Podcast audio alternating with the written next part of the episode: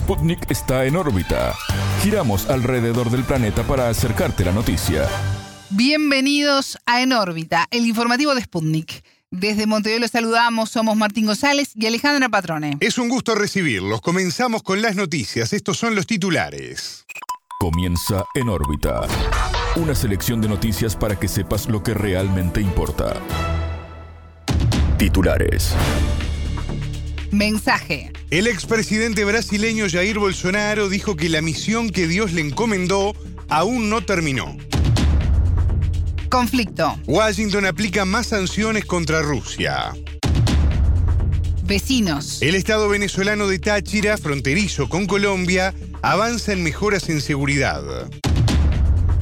Alerta. Medios de Estados Unidos señalan que el país busca aumentar sus tropas en Taiwán. Resultados. En Reino Unido, empresas y empleados avalan el plan de cuatro días laborales a la semana. Preocupante. En Argentina, los indicadores económicos afectan el costo de vida de los más postergados. Hasta aquí los titulares, vamos con el desarrollo de las noticias. El mundo gira y en órbita te trae las noticias. Noticias.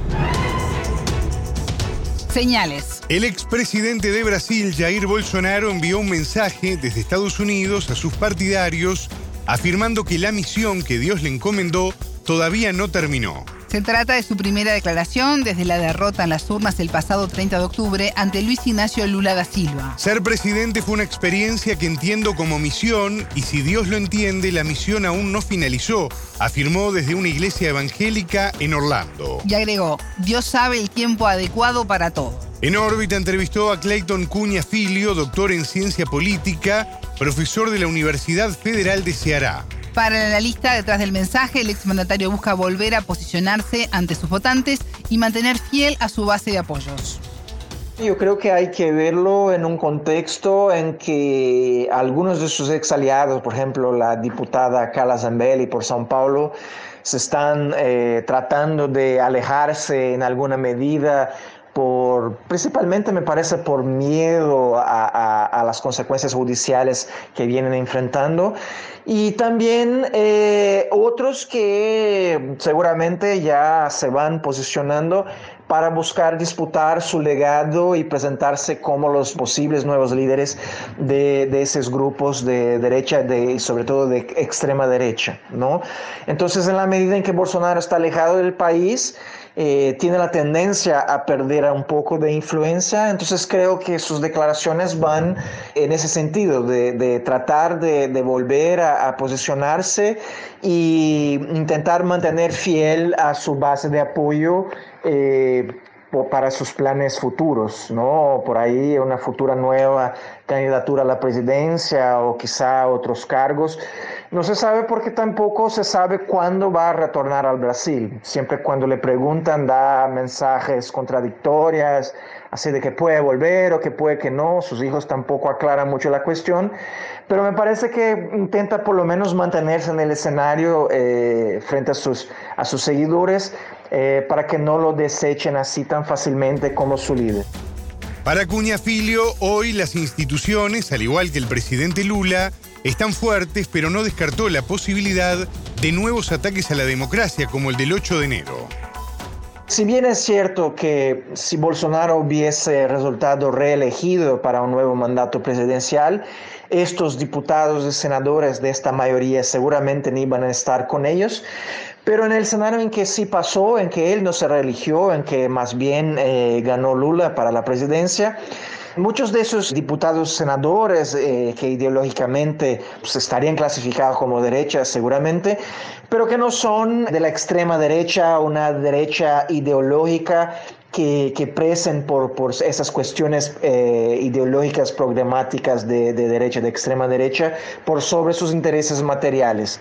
¿no? Entonces, son más bien diputados, senadores que incluso algunos ellos mismos que por como ya están ahí desde hace mucho tiempo, fueron ellos mismos base de sustentación de los gobiernos de, Lula y el primer gobierno de Dilma, y que en ese momento están negociando ahí cargos, eh, ministerios, secretarías, recursos para sus regiones, en cambio de apoyar al gobierno.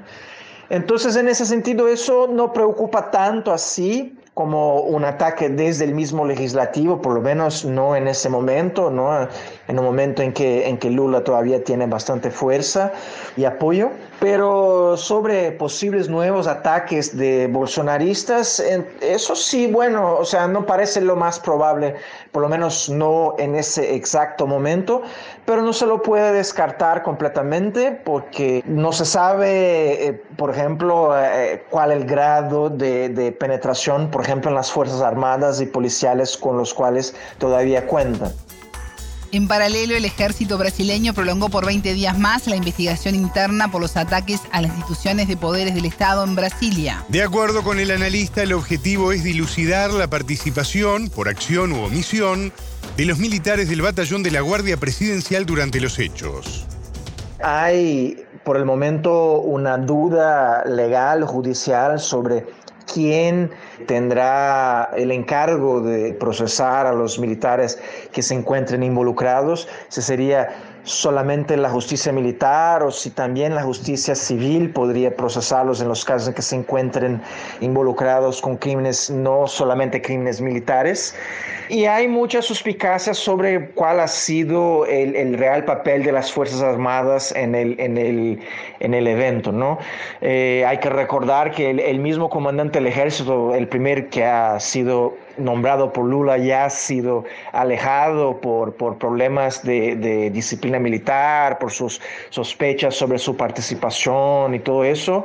Y es una institución que ya normalmente siempre tiene un alto grado de opacidad, ¿no? Nunca uno sabe realmente qué es lo que está pasando en las Fuerzas Armadas y más aún en este momento en que hay, como, como he dicho, como he mencionado, muchas suspicacias parando sobre ellas.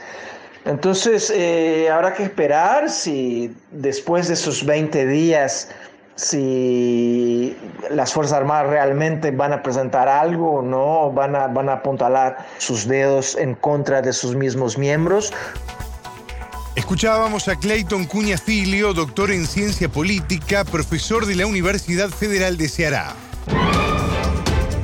Presión. Estados Unidos aplica más sanciones en contra de Rusia en el contexto de la operación militar en Ucrania. El presidente Joe Biden firmó la resolución para aumentar los aranceles sobre ciertos productos rusos desde el primero de abril. El impuesto aplicado a bienes, objetos de exportaciones e importaciones es de 2.800 millones de dólares.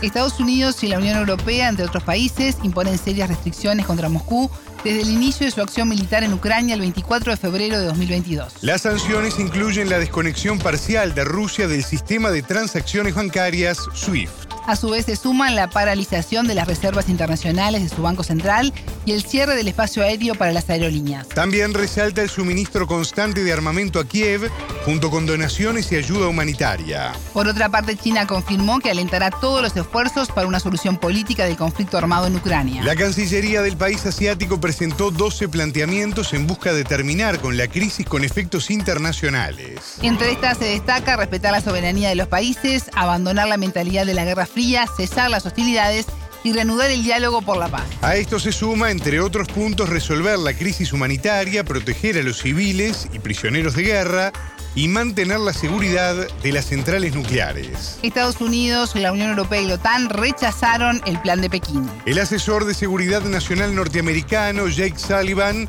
se refirió a la postura de la Casa Blanca sobre el mensaje de China. El funcionario declaró que la propuesta debería terminar después del primer punto, que exige respetar la soberanía de todos los países. Rusia mantiene el objetivo de su operación militar especial en Ucrania como la desmilitarización y desnazificación de esta nación, según el presidente Vladimir Putin. Nueva etapa. En Venezuela, el gobernador del estado Táchira, fronterizo con Colombia, Freddy Bernal, destacó las mejoras en materia de seguridad.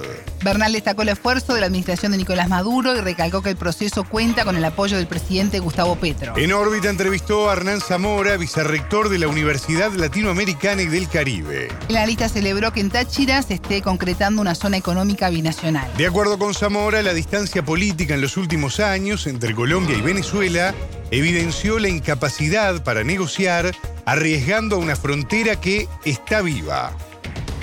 En el estado Táchira, la gestión no solo del gobernador Freddy Bernal, sino la gestión del gobierno nacional ha apuntado a resolver o ir, eh, digamos, resolviendo los temas de seguridad.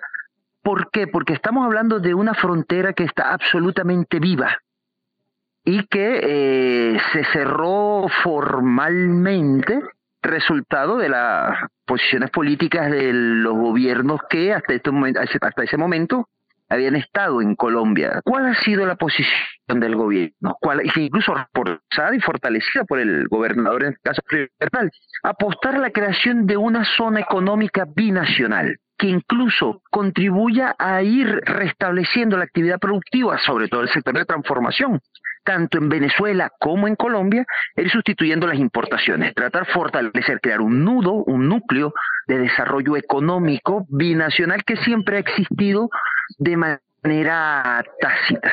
Estamos hablando que ahora en, en carnaval, que incluso se trató de manejar mediáticamente con bastante maledicencia, se movieron más de 50 mil personas, pero es que una vez que tú abres una frontera esa frontera entre Venezuela y Colombia, que está absolutamente viva, por supuesto en el carnaval la gente empezó a moverse, es decir, está recuperando su propia dinámica. Y obviamente la gestión de la gobernación apunta necesariamente a garantizar que ese proceso se esté dando.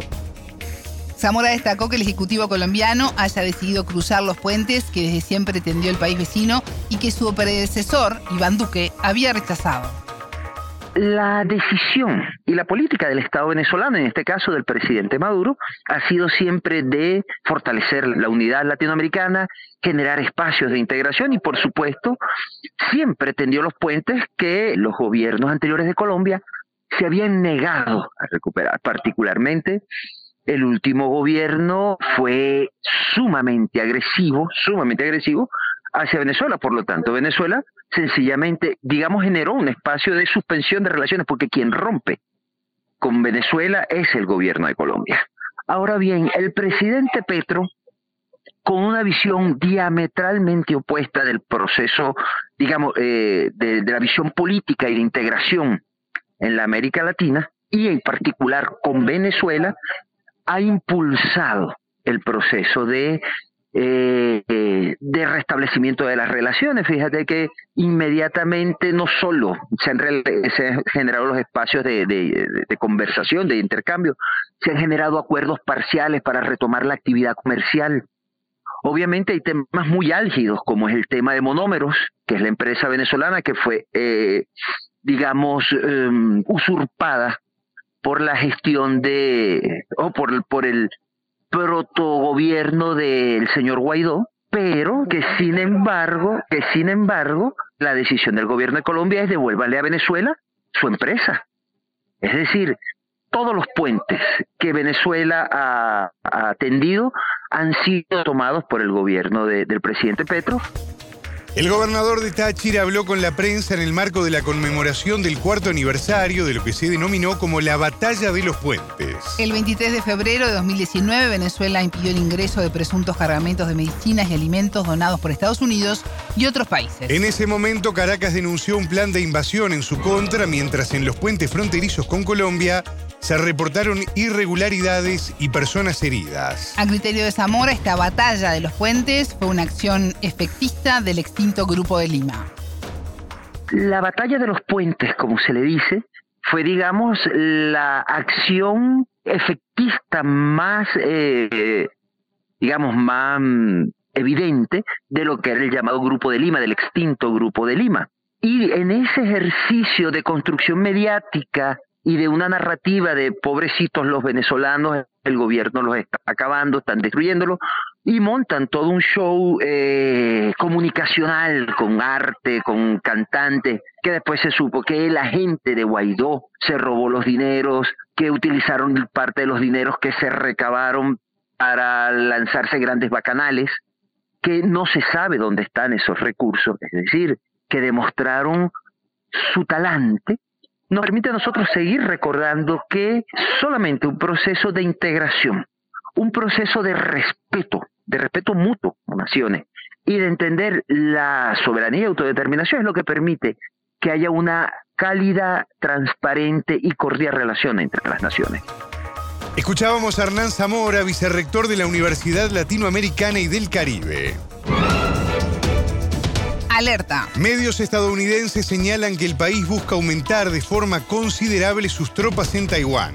El diario The Wall Street Journal informa que Washington espera desplegar entre 100 y 200 soldados en la isla en los próximos meses. Un año atrás había 30 efectivos. Con base en los testimonios de funcionarios norteamericanos, los preparativos del despliegue se han hecho silenciosamente para no irritar a Pekín. Esta acción incluye asimismo los entrenamientos de soldados por parte del Pentágono. El medio norteamericano señaló que la Guardia Nacional de Michigan entrena con un contingente del ejército taiwanés. La situación en torno a Taiwán se agravó tras la visita de la entonces presidenta de la Cámara de Representantes de Estados Unidos, Nancy Pelosi, el 3 de agosto. Tal acción ocurrió pese a las protestas de China, que vio en ese viaje el apoyo de Washington a los independentistas taiwaneses. Como respuesta, Pekín efectuó ejercicios militares de gran escala en la zona del archipiélago.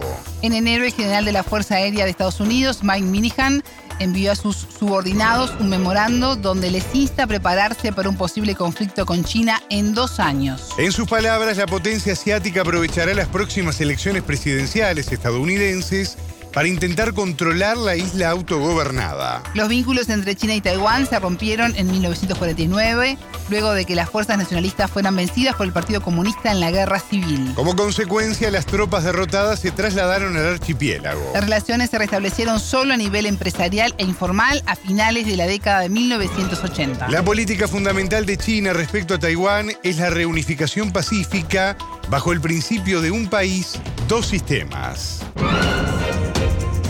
Resultados. En Reino Unido, el proyecto de cuatro días laborables en la semana es aprobado por la mayoría de las empresas y los empleados. En el estudio participaron de forma voluntaria 61 organizaciones y unos 2.900 trabajadores. En este plan piloto se mantuvo el mismo salario por seis meses, de junio a diciembre de 2022. Los empleados recibieron el 100% de su salario por el 80% de la jornada que realizaban previamente. De un total de 56 empresas, el 92% indicó que pretende continuar con la jornada reducida. En tanto, 18 compañías, 30%, ya aplican la política en la empresa de forma permanente. Solo 5% enfrentaron problemas y se vieron obligadas a pausar el programa piloto.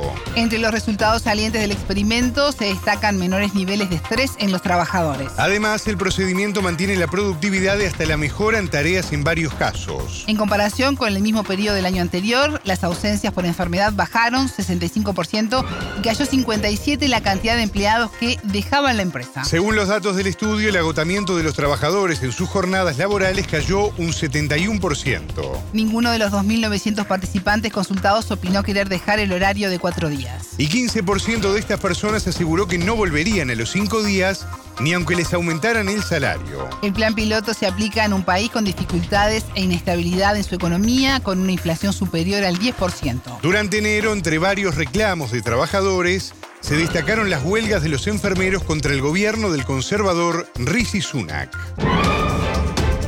Preocupante. Los indicadores económicos en Argentina afectan el costo de vida de los sectores más postergados. En enero la canasta básica alimentaria y la canasta básica total, que fijan el umbral de la indigencia y de la pobreza respectivamente, subieron 7,2%. La inflación se aceleró al 6% y la interanual alcanzó el 98,8%, cifras que aumentan la presión sobre el oficialismo. Desde 2019 el gobierno busca revertir el impacto negativo en la economía que dejó la administración de Mauricio Macri. El incremento de precios golpea con mayor fuerza a la población más vulnerable que en 2022 sufrió el quinto año consecutivo de caída de sus ingresos. En órbita dialogó con Silvia Sarabia, referente del movimiento social y político Barrios de Pie Libres del Sur. La entrevistada criticó el trabajo del Ministerio de Desarrollo Social encabezado por Victoria Tolosa Paz. A nosotros no nos parece mal de que se audien las políticas públicas, que se controlen al revés. Es eh, dinero público, eh, está bien que se audite. Ahora, el problema es que ella tiene una visión de primero cortar las cosas y después ver. Y bueno, y eso hizo con los alimentos, el primer mes y medio desde que ella asumió, dejó de entregar totalmente alimentos y después recién empezó a darlos. Y con el potencial pasa algo similar, o sea, primero prende a la gente y después vemos, eh, reclamar y después veo. Entonces, nos parece que ese concepto es muy malo, porque aparte no es que estamos en una situación de mejora económica, estamos en una situación de franco deterioro económico. Entonces, termina en muchos casos generando situaciones muy complicadas a las familias, realmente de, mucha angustia. Por eso nosotros cuando hacemos las movidas intentamos siempre que haya, estén las historias de vida, porque yo escuché que algunos decían, bueno, fue exitosa la auditoría porque el 90% de las personas, sí, pero ¿y el 10% que no pudo por distintas situaciones? Es mucha gente que, que queda fuera y que, insisto, no es que queda fuera porque consigue un trabajo mejor, queda fuera porque porque no logró validar los datos, porque no tuvo cerca un lugar donde poder ir a hacer esa auditoría. Una auditoría del Ministerio de Desarrollo Social de la Nación suspendió más de 100.000 planes por incompatibilidades en la inscripción de los beneficiarios que los recibían. De acuerdo con Sarabia, el Ejecutivo de Alberto Fernández debe apostar a la generación de puestos de trabajo. Además del aumento de precios, los trabajadores de sectores más postergados cuentan con trabajos temporarios o trabajos informales. Nosotros creemos que en realidad lo importante sería tener un modelo de desarrollo que tenga en el centro la creación de puestos de trabajo que por supuesto va variando en el tiempo por el tema de la automatización, en, muchos casos la falta de formación, pero eh, el centro de un proyecto, de un modelo eh, económico y social debiera estar eh, puesto en generar trabajo genuino. Y eso no está, y como no está, entonces el parche son los planes.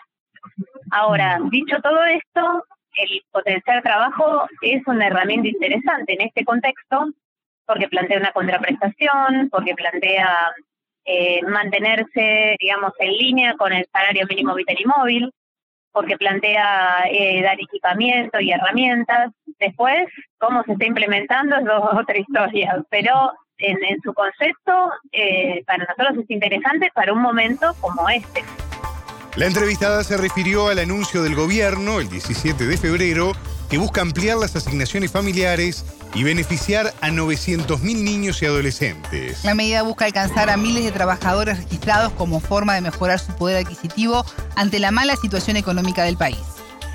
Para nosotros todo, eh, todo lo que tenga que ver con la protección de las infancias es muy importante.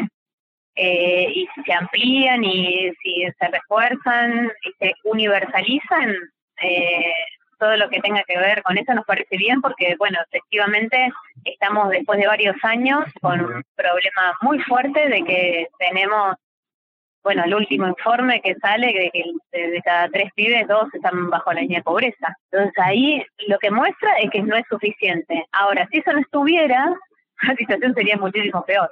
Mm. Tendríamos más chicos eh, por debajo de la indigencia. Ya tenemos muchos pero si las ayudas que están hoy no, estuvieran, tendríamos mucho más bajo la línea de indigencia. O sea, ayudan, sí, son suficientes, no.